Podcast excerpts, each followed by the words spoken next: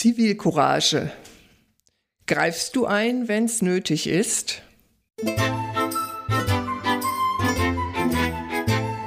Schon mal über Haltung nachgedacht? Wir, Elke und Elke, tun das. Bei der Kommunikation, beim Umgang mit Konflikten, Rollen und Vielfalt, bei Führungsthemen. Eigentlich fast immer. Welche Haltung macht jetzt den Unterschied? Und warum? Wie kommst du dahin? Darüber reden wir in unserem Podcast Müller und Schulz, Podcast mit Haltung. Hallo Markus, du bist wieder dabei als Fachmann für Zivilcourage und du erzählst uns heute von einem Beispiel, an dem wir lernen können, Zivilcourage ja, in unser Leben besser einzubauen und zu handeln. Ja, hallo Elke und hallo Elke. Vielen Dank, dass ich die Möglichkeit habe, beim zweiten Mal dabei zu sein. Ganz aktuell diese Woche war es in Böblingen, dass Bauarbeiter durch Zufall gesehen haben, dass ein Kind, das in einem Van war, aufmerksam auf sich gemacht hat und haben sehr beherzt reagiert. Unter anderem wurde sogar ein Bagger direkt vor das Fahrzeug gefahren. Äh, hat sich dann nachher herausgestellt, es war ein psychisch beeinträchtigter Mensch, der dieses Kind gepackt und in das Fahrzeug gezogen hatte. Und die haben wow. aus meiner Sicht eigentlich alles richtig gemacht. Also die haben das zufällig beobachtet, wie der da an dem Kind, also das Kind irgendwie dem Kind Gewalt angetan hat oder kind hat das Kind was ins Fahrzeug reingezerrt und dann fiel wohl mindestens bei einem der Bauarbeiter auf, dass das also eine ungewöhnliche Situation war. Das Kind hat sich gewehrt, hat wohl auch Abwehrverhalten gezeigt und hat auch im Fahrzeug sich nicht beruhigt und daraufhin haben die das Wesentliche gemacht, um was es eigentlich in der Sache geht, nämlich sie haben erkannt, da läuft was schief.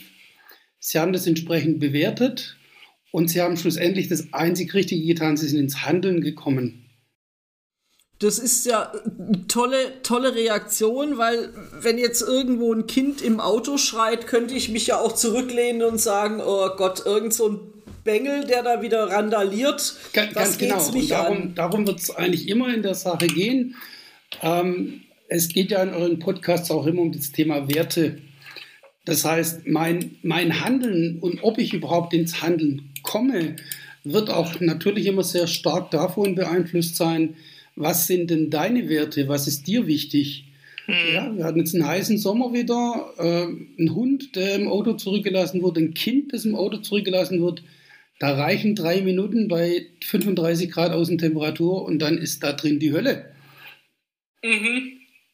Handelst du, schlägst du die Scheibe ein, handelst du dir vielleicht Ärger ein, aber es wird immer davon abhängen, was sind deine Werte, was ist dir wichtig und was hast du im Laufe deiner Erziehung oder im Laufe deines Lebens für Erfahrungen gemacht, was für Glaubenssätze hast du verinnerlicht.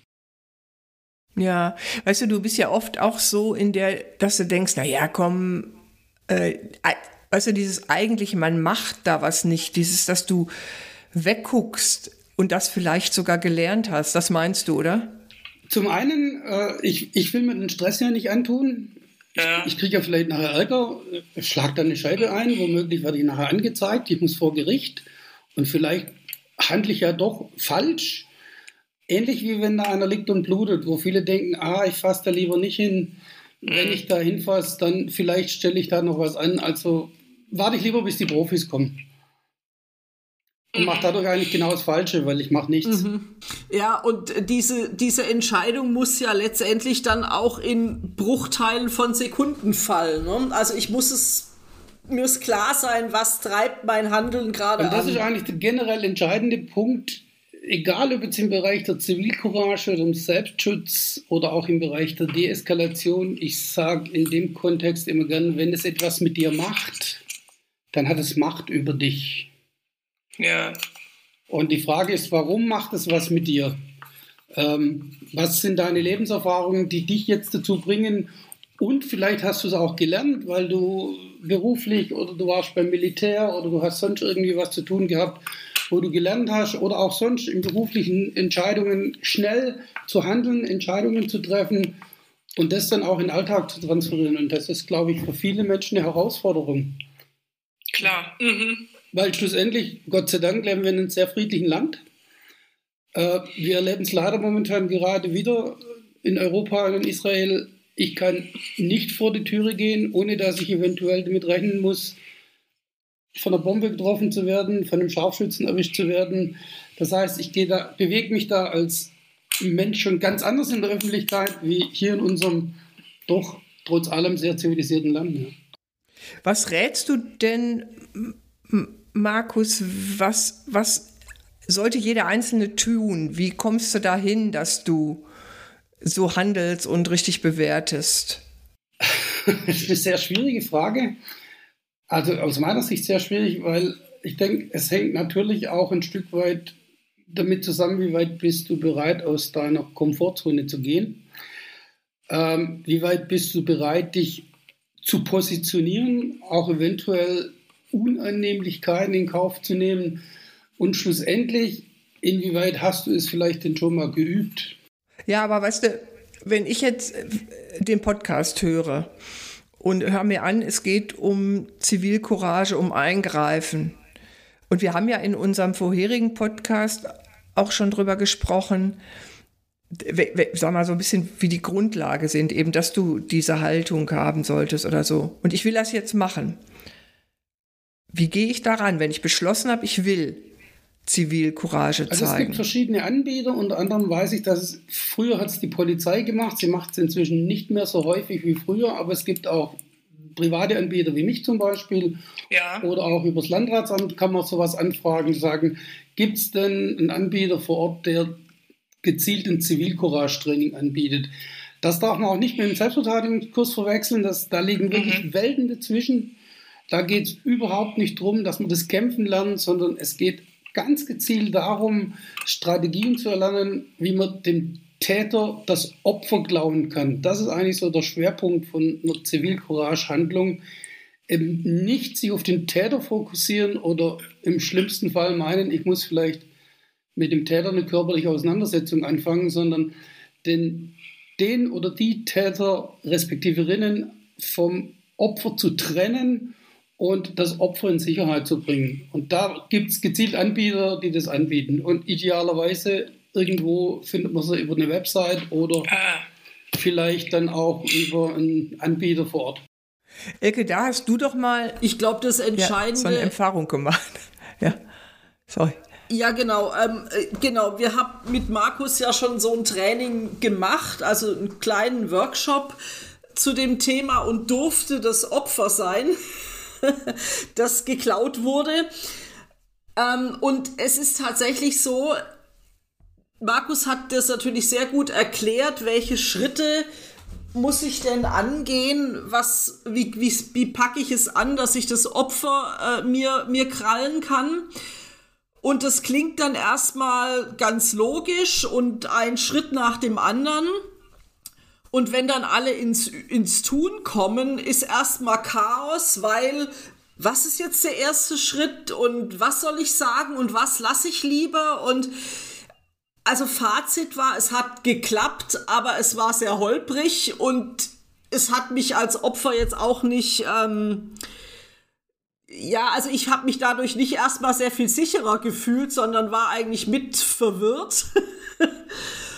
Und ich glaube, was da, was ich damit sagen will, ist ganz wichtig. Es geht nur mit Üben, Üben, Üben. Also ich muss natürlich mal kognitiv verstehen, was sind die einzelnen Schritte aber die muss ich verinnerlichen wie Fahrradfahren, wie Autofahren, wie alles andere, was so automatisch abläuft. Ne? Weil ich glaube, das Wichtige ist ja, äh, was auch in dem Beispiel mit diesen Bauarbeitern äh, war, die haben nicht eine halbe Stunde diskutiert, was machen wir, sondern gehandelt. Und ich glaube, das ist ja das Wichtige, Markus, dass du auch vermitteln willst in deinen Trainings, das muss automatisch ablaufen, dass ich genau weiß, was ist mein erster Schritt, was ist mein zweiter Schritt. Es geht im Wesentlichen eigentlich auch darum, äh, es muss eine Person diese Führungsrolle übernehmen und dann auch mit relativ klar strukturierten Kommandos dafür sorgen, dass das gemacht wird. Also ähnlich wie es Hierarchiestrukturen zum Beispiel bei der Feuerwehr gibt oder wo es dann ein klares Kommando, der Trupp geht da rein, ihr macht das, ihr macht das, ihr macht das. Und das ist eigentlich die größte Herausforderung, erstmal ähm, den Eigenschutz zu beachten. Weil den größten Fehler, den man mal Nummer eins machen kann, vor lauter Begeisterung und Enthusiasmus, ich renne da los, ich greife da ein, mhm. das Opfer merkt, hoppla, ich komme Hilfe und ich werde jetzt gerade nicht mehr getreten und macht das Natürlichste der Welt, bringt sich in Sicherheit. Und plötzlich stehe ich da mhm. und bin, wo gerade noch Helfer war, plötzlich bin ich das Opfer geworden. Und wer hilft denn jetzt mir?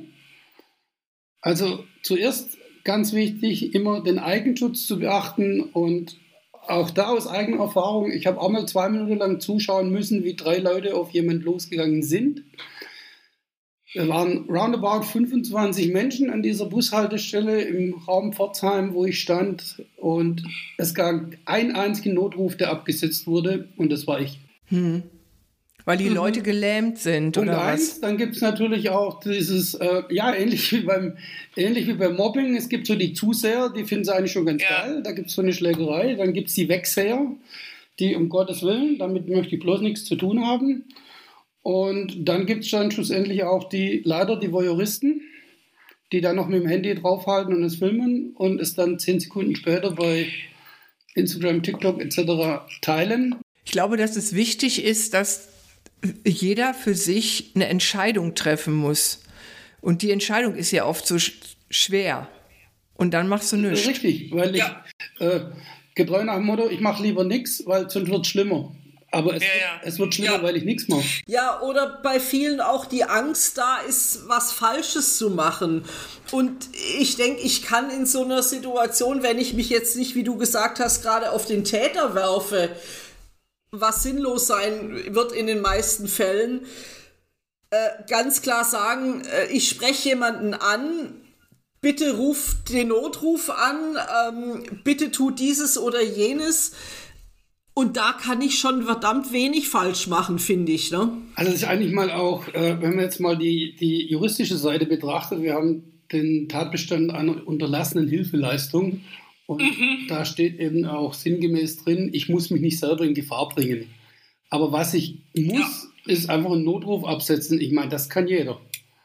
Natürlich ja, sollte ich genau. jetzt nicht zwei Meter daneben stehen und dann genau noch auf die Jungs zeigen und oder die Mädels äh, vielleicht da auch wieder den Eigenschutz zu beachten, sich ein Stück weit abzusondern. Aber auch im zweiten Schritt dann, und da bin ich mir nämlich relativ sicher, wenn es was mit mir macht, gibt es vielleicht bei den zehn Leuten, die drum stehen, nochmal mindestens zwei oder drei, die ärgert das auch und die finden das auch nicht gut. Dass ich versuche, mhm. da so eine Allianz aufzubauen. Wir sprechen in dem Kontext von der Phalanx der Guten. Wir, aber wir brauchen vielleicht diese eine Führungsperson, das ist egal, ob eine Mann oder eine Frau, die dann sagt: So, bin ich, sehen Sie nicht, dass da gerade was schief läuft? Und wenn wir Glück haben, melden sich dann vielleicht doch zwei Mutige, die sagen, ja, wir finden das auch nicht in Ordnung. Wir müssen was tun, wir müssen ins ja, Handeln kommen. Oder auch jemanden, denke ich, so wie wir es in, in der Übung ja auch gemacht haben, ganz gezielt ansprechen. Ne? So nach dem Motto, Sie, der junge Typ in der grünen Jacke, können Sie mal bitte. Und vielleicht sogar das Bitte weglassen. Ja. Mach. Ja. Genau. Mach. ja, würde ich schon, aber also um Gottes Willen. Ja, so sprichst ja. du ja auch nicht. Ich glaube, in dem Moment, glaube ich, in einer, in einer, in einer Ad-Hoc-Handlung oder sowas. Ne? Also wenn ich jetzt an mich denke, da würde ich wahrscheinlich auch mal eher so ein bisschen bölktechnisch rüberkommen und sagen, ey, da in der grünen Jacke, hilf doch mal mit, mach doch mal oder so, ne? Oder ruf mal Notruf an oder so. Genau, also wichtig ist, glaube ich, die Leute direkt anzusprechen, weil ich bin davon überzeugt, dass die meisten dann ins Tun kommen. Ja. Beim Militär nennt man das Führen durch Stimme. Sehr schön, ja. Es hat natürlich schon auch so ein Stück weit einen Eingriff in die Persönlichkeit des anderen. Du machst jetzt. Und liebe Elke Schulz, ich, ich glaube, dass du das kannst, aber aus über 20 Jahren Frauenrechtsverteidigungskurse habe ich ganz oft diesen Satz gehört, könnten Sie mich bitte in Ruhe lassen? Würden Sie, würde es Ihnen was ausmachen? Und mhm. das sage ich immer so ein bisschen provokant, wir sind zu lieb. Ja, ja. ja. Im Business-Kontext völlig in Ordnung, aber eben nicht auf einer Straße, wo jemand Gewalt ausübt. Absolut. Da, da geht es ja auch um Schnelligkeit und um, um Klarheit. Ne? Eben, ganz, ganz wichtig. Da musst du nicht ziseliert irgendwie äh, ja, es gucken, muss nicht schön sein, aber ja. es muss zumindest ja. klar sein. Absolut. Klar kommunizieren, da, da, bist du ja Expertin drin, liebe Ecke Schulz. Ja, theoretisch manchmal. Deshalb ist ja das Üben so wichtig. Ne? Ja, und das, das finde ich interessant. Wie übst du das denn? Also angenommen, ich habe jetzt mal ein oder zwei Kurse bei dir gemacht, Markus. Und dann, wie, wie übe ich das? Es gibt, ich sage immer Spaß, aber ich habe ich hab ja kein Hobby mehr, ich habe mein Hobby zum Beruf gemacht. Mhm. Und ähm, mein Hobby klingt jetzt vielleicht ein bisschen strange. Am Samstagnachmittag äh, in einem großen Einkaufszentrum, in einer Bäckerei gegenüber von den Kassen mich hinsetzen und das pralle Leben genießen. Mhm. Aha. ja, ich weiß, es klingt strange. Das siehst du alles. Das siehst du, wie die Mutter mit ihrem Kind umgeht. Das siehst du, wie der Mann mit der Frau umgeht. Das siehst du, wie Menschen miteinander umgehen. Also, was will ich damit sagen? Du hast jeden Tag im Alltag die Möglichkeit, es zu üben. Ah. Ja. Guter Punkt. Und es muss ja nicht die verhinderte Kindesentführung sein, sondern tatsächlich, wie du sagst, Markus, es sind die Kleinigkeiten, da wird jemand diskriminiert, ich nehme das wahr, da brüllt jemand sein Kind nieder. Ähm, oder was mir neulich passiert ist, was ich ganz fürchterlich fand, dass Eltern ihre kleine Tochter, die vom Auto nicht weg wollte, die hatte irgendwie keinen Bock da mitzugehen, ähm, die Eltern gegangen sind mit den Worten, ja, dann bleib halt hier stehen, wir sind dann jetzt mal weg. Genau. Dieses Kind hat gar nicht mehr genug Luft nehmen können, um noch lauter zu schreien, ne? Und äh, äh da, da musste ich was sagen im Sinne von, äh, sind Sie eigentlich noch ganz klar im Kopf, Ihr Kind hier so stehen zu lassen? Eine ganz üble Form von Gewalt, das Kind so zu ja. erpressen im wahrsten Sinne des Wortes das Kind war, war, hat einen knallroten Kopf, ja, hat geschrien, dass ihm die Stimme weggeblieben ist, weil es natürlich Angst hatte, aber die Eltern einfach, ich gehe jetzt, weil wir wollen, was weiß ich, in die Kneipe oder ins Restaurant, keine Ahnung. Und, und die Kleine wollte da nicht mit. So, und dann, wir lassen dich jetzt stehen. Und was ist denn das für eine Botschaft an das Kind? Mein, meine Eltern. Genau, genau. Und das, glaube ich, ist eben auch ganz wichtig, da mit offenen Augen durch die Welt zu gucken. Also das ist für mich auch Zivilcourage, äh, nicht zu sagen, oh ja, das ist jetzt, was geht's mich an? Wenn ich in Behörden, ja. wenn ich in Behörden und Unternehmen komme und schule Deeskalation, kriege ich sehr häufig den Satz zu hören, Sie bringen uns heute Deeskalation bei. Sag ich, nein. Na, nein. Nein, bringe ich Ihnen nicht bei. Ja, wieso? Sie sind heute hier von der Deeskalationsschulung. Das stimmt. Aber ich kann Ihnen heute an einem Tag keine Deeskalation beibringen. Ich kann Ihnen Muster zeigen, wie das funktioniert. Aber schlussendlich ist es ein Lifetime Learning. Und mhm. auch ja. in der Zivilcourage, ja, ich, ich kann in so einer Zivilcourage-Schulung so die, die Grundhandlungsweisen äh, mir ansehen. Okay, ich muss versuchen, Mitstreiter zu finden, ich muss einen Eigenschutz beachten, ich sollte mich auf das Opfer fokussieren. Aber das ist der rote Faden. Die Realität wird uns die Handlung vorgeben. Und dann muss ich situativ entscheiden. Und wo kann ich denn besser situative Entscheidungen treffen als jeden Tag im breiten Leben? Ja. Ich glaube, das ist ja auch das, was äh, auch in dem Workshop, den wir zusammen gemacht haben, eigentlich rauskam, dass wenn man darüber redet, was sind denn die einzelnen Schritte, was äh, tue ich denn, dass da alle Teilnehmenden sofort zehn Beispiele im Kopf haben, die sie erlebt haben und wo sie sich hilflos geführt haben oder gar nicht wussten, was mache ich jetzt. Also die Beispiele hat jeder. Ja, und ich glaube auch, was auch noch dazu gehört, so ist das bei der Kommunikation ja auch wieder, dass wenn du mal wo eingegriffen hast und dann ist es nicht so gelaufen, wie du das wolltest und dass du würdest das als Versagen oder so ähm, Werten, dass das auch dazu gehört hat. Und, und, und dass man einfach mhm. kontinuierlich mhm. besser wird. Und ich sage immer, ja, scheitere dich erfolgreich nach vorne, genau. Ja. Man darf einen Aspekt ja bei der ganzen Sache auch nicht vergessen. Ich begebe mich ja in die Öffentlichkeit. Ich werde dadurch, dass ich handle, wahrgenommen. Ich habe jetzt die Elke Müller schon oft erlebt. Dich, Elke Schulz, durfte ich im Job noch nicht erleben, aber ich kann mir durchaus vorstellen, dass du da eine Wahnsinns-Performance immer ablieferst. Danke. Einfach auf deine Präsenz, die ich von dir wahrgenommen habe. Vier, nenne ich jetzt mal, sind das ein Stück weit gewohnt.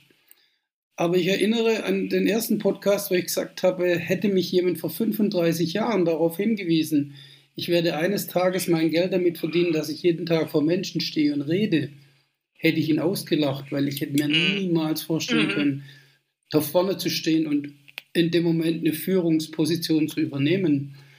Und wenn ich das nicht kann, dann ist es auch eine Riesenhemmung, die eventuell Menschen davon abhält, aktiv zu handeln. Ja, auch wenn sie das Potenzial hätten. Ja. Genau, klar. und darum geht es ja, um, um aktiv zu handeln. Und du hast anfangs gesagt, dass man die Situation erkennen muss. Da muss man sie bewerten. Da habe ich ja gesagt, so Entscheidungen treffen ist immer, wow, ne, so schwierig und so, um dann zu handeln. Und dass wir natürlich auch richtig handeln wollen, also zielgerecht, äh, zielgerichtet, also ohne uns selbst zu schaden. Genau, wir müssen auch den Mut aufbringen, es zu tun, weil ja. es gibt so diesen Spruch, der Held und der Feigling spüren beide dieselbe Angst. Ja. Nur der Held geht besser damit um. Aber die Angst haben beide. Also ich kenne Menschen, die im Militär gedient haben, die gesagt haben, also wenn dir da Kugeln um die Ohren fliegen, da willst du dich eigentlich nur noch ja. zusammenkrümmen und wie ein kleines Baby äh, winden. Und trotzdem steht dann einer wieder auf und macht weiter und so hat er es überlebt. Mhm. Und um Gottes Willen, ich will das jetzt nicht gleich in das Dramatische setzen, aber ich, ich muss in der richtigen Sekunde die Entscheidung treffen, handle ich oder handle ich nicht. Ja. Ja, und ich muss eben auch, denke ich, so Glaubenssätze von mir kennen. Also wenn ich groß geworden bin mit Sätzen wie, was sollen denn jetzt die Nachbarn denken oder so, ja. ähm, also fall ja nicht auf was man ja Mädchen äh, gerne mal mitgibt oder so. Und das, da muss ich halt auch dran arbeiten, zu sagen, so ein Quatsch, in dem Moment darf mich das gar nicht interessieren, ob ich jetzt auffall oder nicht. Genau. Weil ich hier jemandem Hilfestellung geben kann. Das macht man nicht. Ganz genau, an den Satz habe ich auch ja, gerade gedacht. Genau. Ja, das macht man nicht. Wow, wow. Ja, wow. Hm. Wer sagt das eigentlich? Ne? Wer ist dieser Mann eigentlich? Ja, ja genau. genau. Oder die Frau. Oder diese Frau. Und ähm, ja. So, Markus. Ja, spannend. Ja, genau. Elke, du wolltest noch was sagen? Ja, ich wollte eigentlich so sagen, ihr habt ja schon gut zusammengefasst, ähm, dass so dieses ja, Hingucken, Bewerten und ins Tun kommen ganz, ganz wichtige Punkte sind. Und das leitet schon so ein bisschen auf unseren nächsten äh, Podcast über, wo es auch wieder um Wahrnehmung und Bewertung gehen wird. Nämlich, wie nehme ich denn wahr und wie bewerte ich denn, wenn eine Beziehung vielleicht äh, etwas abkühlt, sei es privat oder auch im geschäftlichen Kontext. Und da werden Elke und ich nächstes Mal drüber reden. Genau. Und äh, eins habe ich aber noch, was ich noch mal reinwerfen will, ist, wenn ihr, die dazuhört, wenn ihr einen Kurs belegen wollt, Zivilcourage, und das beim Markus gerne machen möchtet, dann ähm, findet ihr den Link zu Markus hier auch unten in unseren Shownotes. Nein, Markus, das hast du uns versprochen. Jawohl, vielen Dank dafür. Und ich bin auch mobil, komme natürlich gerne auch vor Ort und führe das ah. dann auch in Institutionen durch oder in Räumlichkeiten, die zur Verfügung gestellt werden. Ähm, kann man aber auch, wenn das Wetter mitspielt, sogar im Freien draußen machen, ist überhaupt kein Problem.